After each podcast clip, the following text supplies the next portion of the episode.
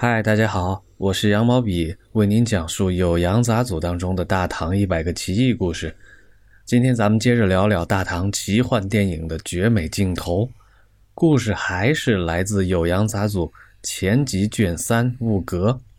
今天要讲的是一个生鱼片幻化成蝴蝶的故事。故事呢是段成式从一个叫段硕的进士那里听来的。这个段硕呀，在史书当中呢没有找到事迹，稍微遗憾。不过接下来的故事您可得仔细听了，它非常的离奇惊艳。段硕呢认识一个人，姓南，南方的南，他是一位孝廉，人们呢就叫这个人南孝廉。什么是孝廉呢？字面意思是又孝悌又廉洁的人。啊，总之啊，就是道德品质很好的人。我们知道汉朝呢，确立了察举制来选拔官员。这个制度的内容呢，就是由地方长官在自己的辖区里边，随时的去考察、选取人才，然后把人才呢推荐给中央。那究竟考察人才什么方面呢？其中啊，最重要的一个科目就是选取有孝悌、有廉洁的人。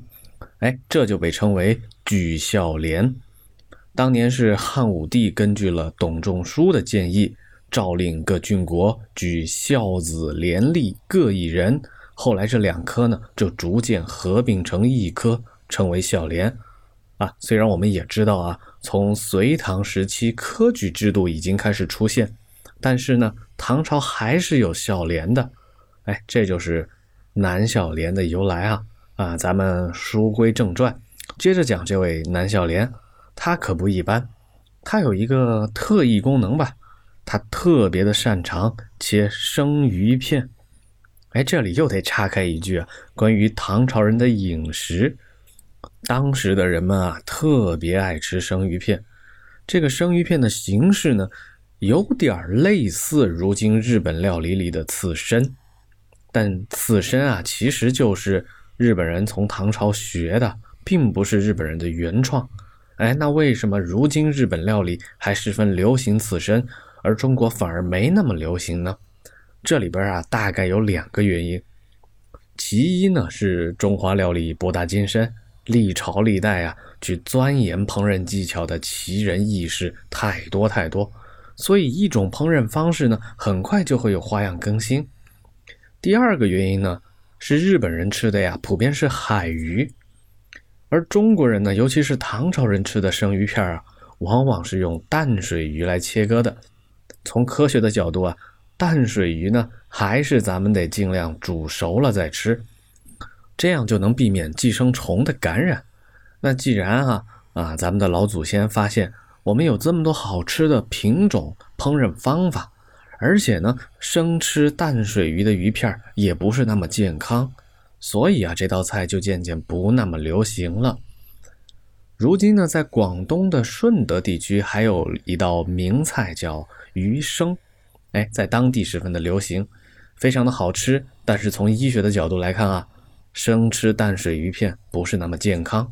这道名菜呢，就可以作为当地的一个非物质的文化遗产，留作纪念吧。咱们再说回善切生鱼片的南孝廉啊，他切生鱼片的功夫有多厉害呢？书里边说呀，他切下的鱼片像沙一样轻薄，丝丝缕缕，轻可吹起。哎，这个鱼片拿在手里啊，简直能吹到空中去。而且南孝廉切的鱼不仅好看，他切鱼的动作也是赏心悦目。他每次动刀，声音都响亮清洁，哎，如同音乐一样啊，有节拍。要是我说呀，这位南孝廉的刀工神奇啊，不仅是厨师，还是个厨艺表演艺术家。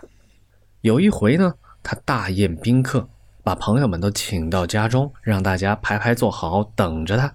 他又要炫耀自己的绝技，亲自切生鱼片给大家吃。当时呢。就只看见南孝莲先把鱼放在架子上，然后他磨了磨刀，走向活鱼，开始切割。南孝莲试着切了几片鱼，这刀工还是很出众啊，鱼肉还是薄如轻纱，晶莹剔透，大伙儿呢也都拍手叫好。但是啊，南小莲再动刀的时候，他就感觉情况好像跟以往有点不一样。恍惚里，他发现片好的鱼肉在盘中，好像在动。南小莲揉了揉眼睛呢，嗨，一定是看花了。鱼肉呢，好端端的。他于是继续下刀。这一刀再下去，忽然之间狂风大作，暴雨倾盆。南小莲的心里啊，就有点慌啊。哎，今天确实有点不对劲儿啊。但是客人们都看着呢，他这一刀到底是下还是不下呢？正在他迟疑的瞬间，哐当一声。天上传来了巨大的惊雷，南笑莲还没来得及抬头看天，他发现盘里的鱼片儿纷纷活了过来，一片一片都化成了一只一只的蝴蝶，扇动翅膀飞了起来。这些蝴蝶啊，就在众人目瞪口呆之中，飞出盘子，飞离屋外，消失在。暴雨交加的夜色里了，客人们在转头看南笑莲呢，他是又惊又怕，于是封刀发誓说：“我再也不会切生鱼片了。”这个就是《酉阳杂俎》当中记载的一个著名故事——快画蝴蝶。您听这故事啊，是不是足够离奇？这个生鱼片画蝴蝶的场景。应该算得上大唐奇幻电影的绝美镜头了。除了生鱼片画蝶啊，其实，在《酉阳杂俎》当中呢，段成式还记录过好几种关于化蝶的说法。在《酉阳杂俎》的重篇当中呢，他就这么写：蝴蝶是齿或蛾的茧所变化而来的。除此之外啊，他还记录了两种说法。一个呢是秀才顾飞熊说，他小时候曾经见过这么一件怪事在粪坑里啊，有一条破烂的绿裙子，忽然间一下子就变成了蝴蝶。还有一个人工部员外郎张周峰说，只要啊把百合花的花瓣捏合起来，然后用泥土把花瓣之间的缝隙都缝好。隔一个晚上，这朵百合花就会变成大蝴蝶。嘿，怎么样？这些说法也够神奇吧？除了梁祝啊，人化蝶，还有生鱼片化蝶，甚至百合花化蝶。今天的故事呢，就聊到这里。我是羊毛笔，我们下集再见。